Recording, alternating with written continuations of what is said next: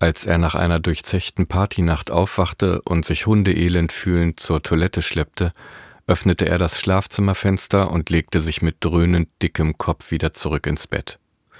Draußen war es bewölkt und menschenstill, nur der Wind ging etwas, so dass hin und wieder die Bäume und Blätter rauschten. Es erinnerte ihn an Vergänglichkeit, an Vergangenes und Endliches. Eine Träne lief ihm aus einem seiner verquollenen Augen die Wange hinunter. Postalkoholische Depression und Einsamkeit überfielen ihn. Er schämte sich dafür.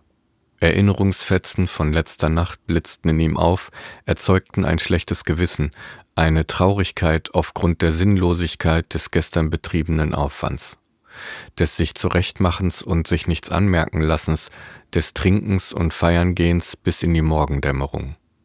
Wie oft hatte er das jetzt schon mitgemacht, wie oft schon die Hoffnung gehabt, dass es diesmal anders laufen würde, dass er jemanden kennenlernen und sich sogar verknallen würde.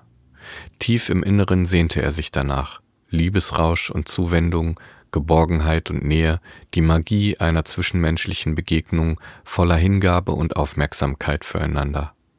Aber all das konnte er sich nicht so konkret eingestehen. Seine Bedürfnisse lagen als diffus verknoteter Ball schwer auf seiner Seele und machten ihn traurig, ohne dass er wusste, warum genau. Er ahnte lediglich etwas, hatte jedoch keinen Zugang zu seinem Selbst aus Schutz und Angst, weil es begraben lag unter ansozialisiertem, konditioniertem Rollen und Selbstbildern, Meinungen, wie etwas und jemand zu sein hatte. Vor allem er als Kerl durfte sich nicht so eine weiche Gefühlsduselei erlauben. Die Abwehr ließ ihn leugnen und sich ablenken, die Flucht ergreifen in Betriebsamkeit, in Leistung und Erfolg, in Status und Anerkennung sowie Sport und Alkohol. Letzteres vor allem am Wochenende, ohne hielt er es gar nicht mehr aus. Das oberflächliche Gelaber, über was man so macht, über Fußball oder Pseudo-Deep Talk aller Ich reise gerne und möchte die Welt sehen, ohne das Eigentliche auszusprechen und ein um es bei Instagram zu posten und Likes zu kriegen, anzufügen. Alles ohne Tiefe, weil er sie selbst nicht vermochte herzustellen und damit war es sinnlos und nur ein Zweck, ein Mittel oder bloß ein Versuch, wenigstens unter Leuten zu sein mit der kümmerlichen Hoffnung, dieses Mal würde die Nacht magisch werden.